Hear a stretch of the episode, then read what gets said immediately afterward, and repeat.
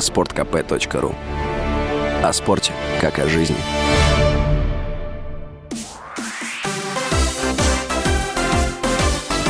Новости спорта.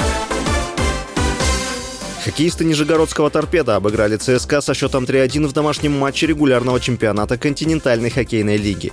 Торпеда и ЦСКА ранее обменялись победами в нынешнем сезоне 4-2-0-4.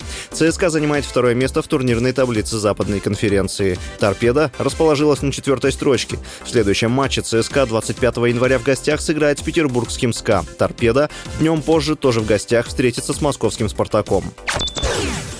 Аргентинский нападающий Пари Сен-Жермен Лионель Месси не намерен продлевать контракт с парижанами, действующий до конца этого сезона.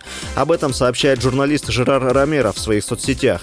Как сообщает источник, Месси передумал продлевать соглашение после победы на чемпионате мира. Он планирует какое-то время еще подумать о своем будущем. Отмечается, что возвращение в Барселону пока не входит в его планы. Напомним, что Месси перебрался в Пари Сен-Жермен в августе 2021 года. После 18 лет в Барселоне аргентинец принял решение покинуть команду. Вместе с ней он 10 раз становился чемпионом Испании и 4 раза выигрывал Лигу чемпионов.